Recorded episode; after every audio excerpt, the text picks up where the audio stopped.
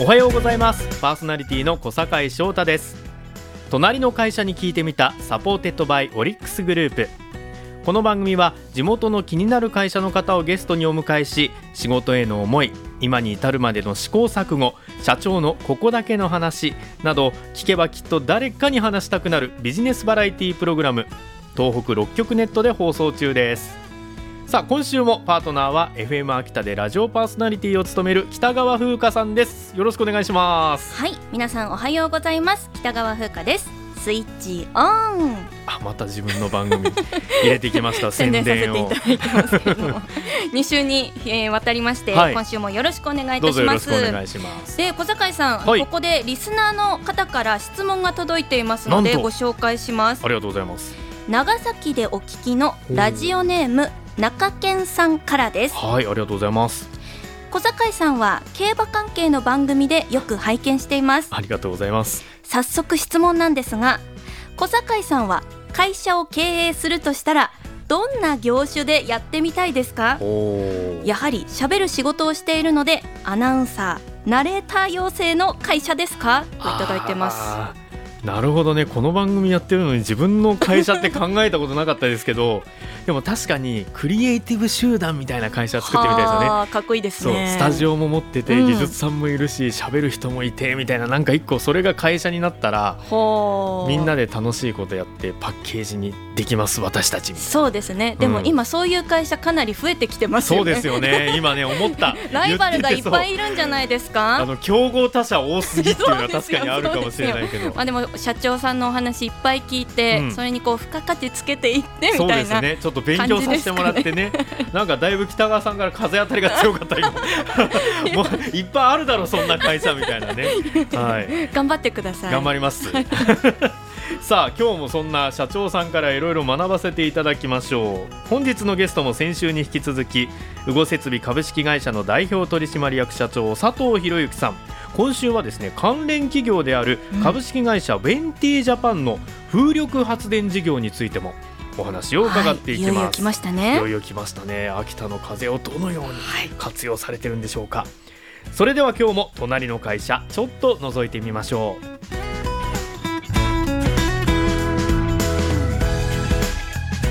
この番組はオリックスグループの提供でお送りします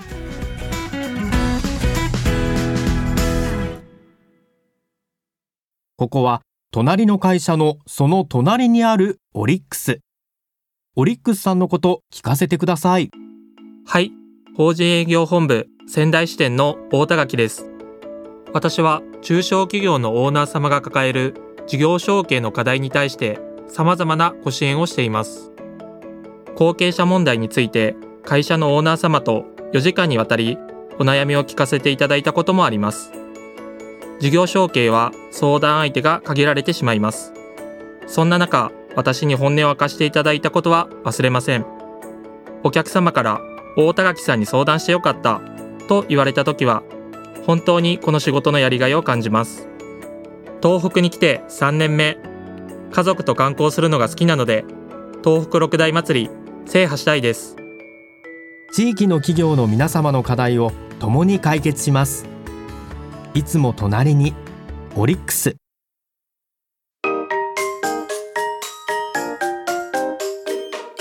隣の会社に聞いてみた。隣の会社に聞いてみた。パーソナリティの小坂井翔太です。北川風花です。そしてゲストは先週に引き続きウゴ設備株式会社の代表取締役社長であり、株式会社ウェンティジャパンの代表も務めます、佐藤博之さんです。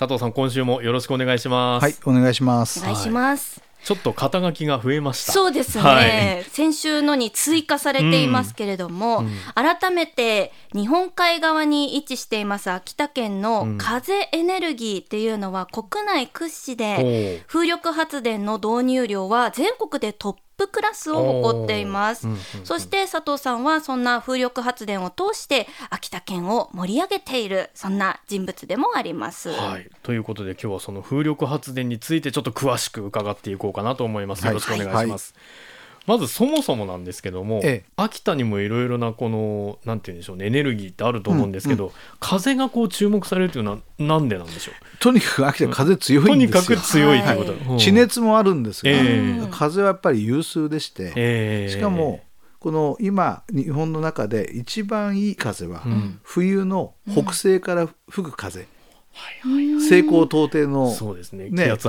配置の中で、うんシベリアから吹いてくる風なんです、うんそれを地形を覚え出してもらうと分かるんだけど、うん。両手を広げるようにこう待ち構えてるのが秋田の海長い海岸線なんね。すごい。そうですね。しかも、しかも秋田は鳥取と同じではい。もともとここって砂丘なんですよ。うん。で昔はこの強い風に吹かれて砂が飛んでくる、うん。そうすると田畑屋敷がうん。傷むので、うん。古くから皆さん先人たちが頑張って松の木を植えて、うん。砂防林を作ったわけですね。はいはいはい、そこが今風車のもう最適地になってるはあそうかそう、はい。そういう風景になってますもんねう。ん。今なるほどね。はい地形もあるし気候的にもちょうどいい場所にうん。秋田の、また地形もそれもいいというところもある。ベストマッチしてったんですね。ねそのもちろん秋田には火力発電所もあるんですが、うん。今話題になってる海の上の洋上風力、はい。うんまあ、うん今、えー能代港と秋田港ってところはい。で運転が開始されていて、うん。で今度はその先の沖合の一般海域というところで始まりますけども今計画されているものが全部うん。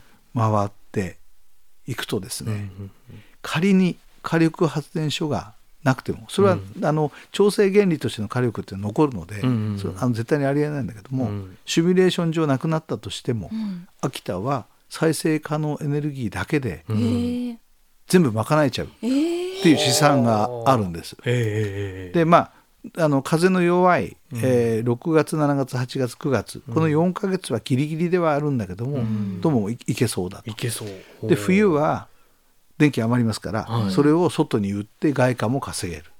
ああるいはその余った電気で例えば水素を作ろうとあ。か、うん。グリーンな水素を作ろうとか、い。いろんなことに応用できる、はいはいはい。そうすると今世界、うん。まあ日本だけではなくて世界はこういうクリーンなエネルギーを求めてますよね、うん。そうですね。うん。そうすると日本でこれだけクリーンなエネルギーがああの豊富なところってなかなかないですから、うん秋田にいらっしゃいと。う んクリーンなエネルギーを日本で最も安くお使いいただいてはい。お仕事できますよっていうことになれば人がいっぱい来るかもしれない。そうですね。そういうことを思いながらみんな頑張ってるんですなるほどね。すごい。秋田のセールスポイントになってくるわけですね。そうですね。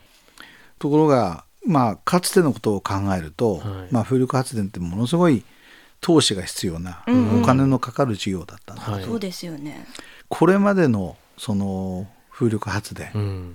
はですね、そういうそのお金がかかるしもうスピード感もいるっていうことで、はい。これをやりきれるプレイヤーっていうのは県内あんまりいなかったんですね。そうすると東京の大手のはい会社さんがやってきて、はいどんどん開発していく、う。うんんで私はそれに危機感をすごく感じてうんい。て、うんさっきから話してる通りにこの風っていうのは、うん秋田にとってはハタハタとかう、うんん。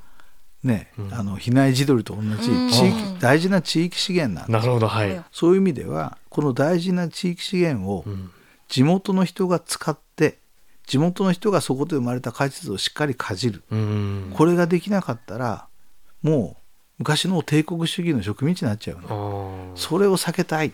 うん。そのためにこのウェンティジャパンというのも立ち上げたつもりだし、はい。頑張ってる原点でもあるんです。なるほどね。だからもちろんお金がかかることですから、はい。銀行にもお世話になるし、うん。大手の皆さんにもお世話になるんだけれども、うん主体性を持って我々はやります、うん。これは自分たちの大事な宝だから、うんうんこの原理を分かってくれるところうんうん。としか僕らは手を組まない、なるほど。とということははっきり申し上げてやってるんです、あ生意気ですけど。いえいえいえいえ、うん。ですからその自分たちの宝を大切に、うん。自分たちに還元できるようにそうっですね。ていうところですね。地域のものは地域の人たちで守っていくっていうようなことですよね。ねでうん僕は日本の国はこういう形でその主体性を持って頑張れる地域うん。地方がもっと増えないと国力落ちると思ってるんです。あー。うんぜひこの辺をですねみんなで理解して、うん。そういうその地方の経済とか、まあ、文化もそうなんですけど、うん。そういうものにもうもっと着目してほしいなと本当に思ってますね。うん。そうですね、はい。隣の会社に聞いてみた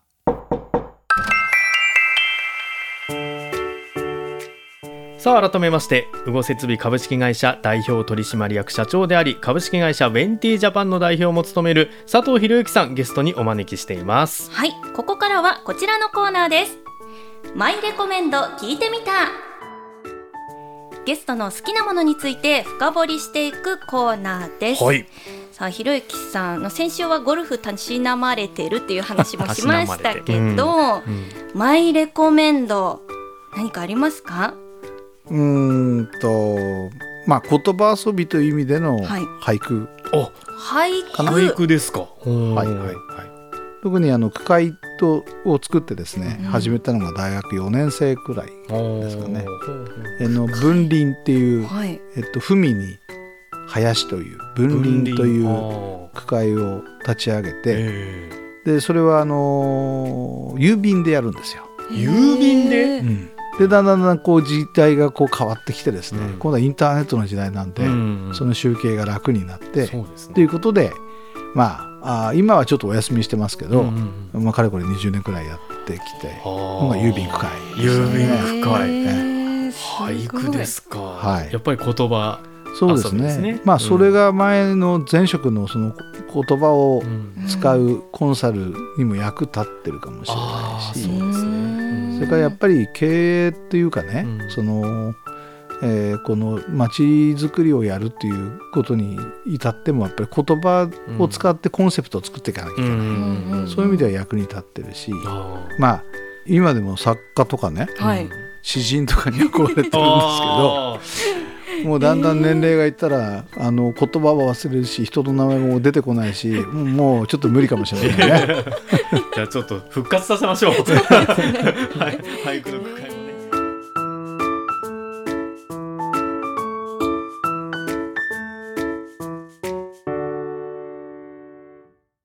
で今度伺いたいのが実際にこう稼働している風力発電所についてのお話なんですけども、はい。秋田片上ウィンドファームはい。というのがあるということなんですが、うんうん。これはどういったものといいますか？今どういうふうに稼働されてるんでしょ秋田市からその北側に隣接する片上市のう、保安林、うんえここを、まあ、延長6キロにわたるんですけど、ここをお借りして3000キロワットの風車を22本立てて運転をしています。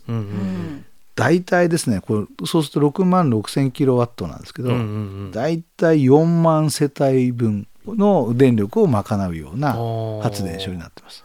これでも今秋田片上ウィンドファームありますけど、はい。まあ、この電力あの風力発電に関してですけどこれからもっとこう大きくしていきたいあるいは次の挑戦ということで何か始めてたり見てらっしゃるものありますか？のー今もう陸上もだいぶその建設は進んできたので、はい。国はその日本はまあ世界に誇る海洋国家なので、うん。周り海に囲まれている、はいで海というのは陸上に比べるはるかに風がいいんですね、えーまあ素人考えから言っても抵抗が少ない。そうですね。遮るものがない風はい。はサイクロンのないので吹くんですよ、うんうん。でそういったところで今国は全国のその海域をいくつか指定をして、はい。そこでその民間の皆さんに、えーコンペティションというかね、うん。その公募に、えーその参加してもらって、うん。事業者を決めるという手続きを始めてます。えウェンティジャパンも、うん。由利本上昇期は事業者として参加しー。ていますので、ええ。ーこれは非常に大きな発電処理になってきます。はい。そうですね。会場に今度は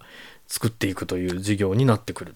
そうですね。すね。まあ、85万その由利本上昇期が85万キロワットとか、えそういうレベルになってくるので、ーうん。えーまあ先ほどの6万6千キロと比較すると分かるけれども、うん。まあ560万世帯ぐらいは賄う形になるので、な。るほどすね。ごい。はい。その辺はやっぱりこう技術をプレゼンしたりするっていうことなんですか？そうです、うん。技術だけじゃなくて、はい。地元の方々とのその共生それ漁業との共生とかですね。あそういったものをうんあらかじめあの皆さんと協議をしながらうん。提案の中に盛り込んで。だからこれをあのやっていかなきゃいけないという責任ももちろんあるわけですけれども、うん、地域の皆さんと何かをっていうお考えがすごく終わりなんだと思いますし、それが形になっている形にしてこられたっていうのが佐藤さんなんじゃないかなと思うんですが、うん、どうでしょう？地域おこしをやっていくにあたってのお考えっていうか。そうですね、はい、共同体感覚って僕呼んでるんですけど。共同体感覚。はい、これ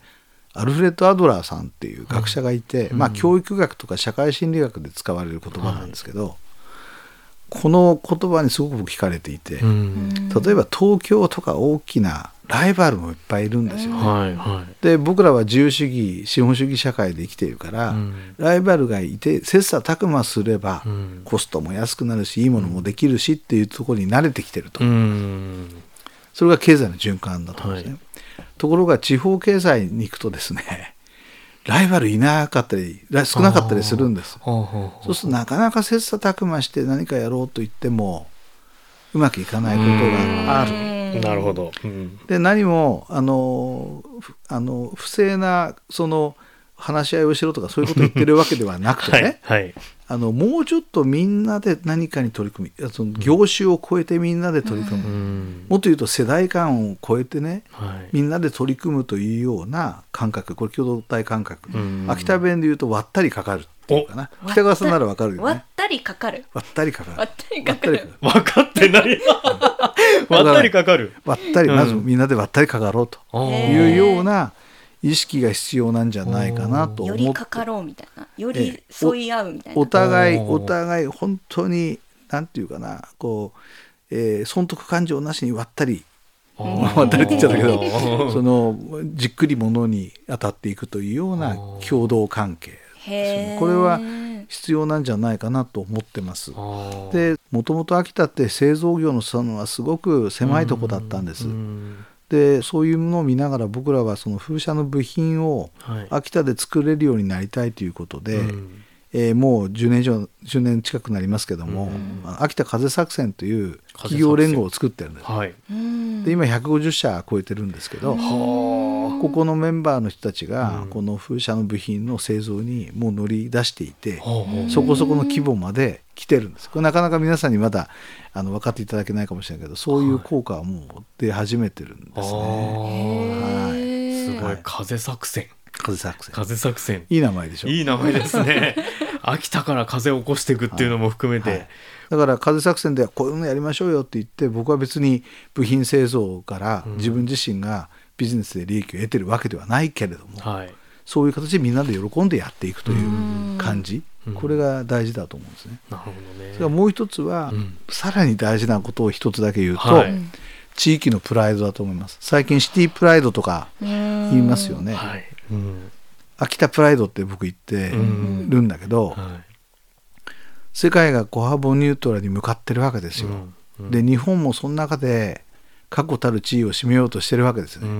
じゃあその日本のその確固たる地位を占めようとしているその行動の具体的なその実務面でそのその行動を支えているのは再エネ先進権の秋田なんです。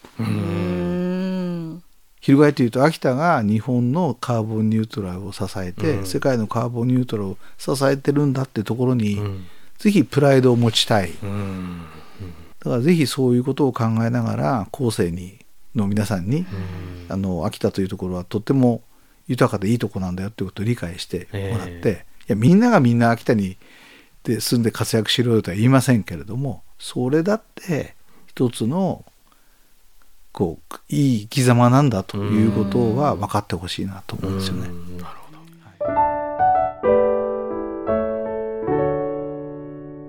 ど、隣の会社に聞いてみた。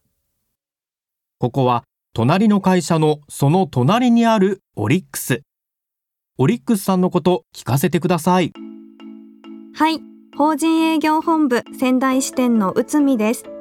私の仕事は地域の企業経営者様より課題やニーズを伺いリースや不動産関連ビジネス太陽光発電設備の導入支援など多様なサービスをご提供することです。従業員のことや会社の未来のこと経営者の方々がいかに広く深く考え舵取りをされているのか社会人1年目の今から学んでいます。まずは一日でも早く仕事を覚えうつみになら相談してみようと思っていただけるよう地域の皆様から信頼される関係性を築いていきたいです。地域の企業の皆様の課題を共に解決します。いつも隣にオリックス。隣の会社に聞いてみた。そろそろお別れの時間です。さあ2週にわたって佐藤さんにお話を伺ってきましたが北川さんどうでしたか、うん、もうワクワクするお話がいっぱいで本当に、うん、うん、秋田の未来が楽しみになりましたね。ねやっぱり秋田の地元の方が聞くとより、うん、わ私たちの土地こんなに価値ある土地なんだって思ったでしょ、うん、今日、うん、やっぱりそのネガティブなところをこうポジティブに向けて持っていくっていう、うん、風だってそうですよ、いや風強くて大変だっていう 秋田を、そこを資源として見るっていうね、ね、ポジティブシンキング大事だなって思いました。本当ですね、ここをもっとみんなに誇れる土地にするんだっていう思いがねいろいろなことを動かして、そしてつながりができていくっていう楽しさもね、多分佐藤さんお持ちなんじゃないかなと2週お話聞いてて思いました。皆さんはどのような感想をお持ちだったでしょうか？ぜひ聞かせてください。番組では皆さんからのメッセージをお待ちしています。番組の感想質問など番組サイトのメッセージフォームから送ってください。また番組公式 X と Facebook ページもぜひチェックしてみてください。番組サイトにリンクが載っています。ハッシュタグは隣の会社隣のはひらがなで会社はカタカナです。感想お待ちしています。さらに放送から1週間はラジコのタイムフリー機能で聞けることはもちろんポッドキャストでも放送を聞くことができます。あの部分聞き逃してしまったという方などはぜひ活用してみてください。今週も最後までお聞きいただきありがとうございました。ここまでのお相手は小坂翔太と北川風花でした。隣の会社に聞いてみた。また来週お会いしましょうこの番組はオリックスグループの提供でお送りしました。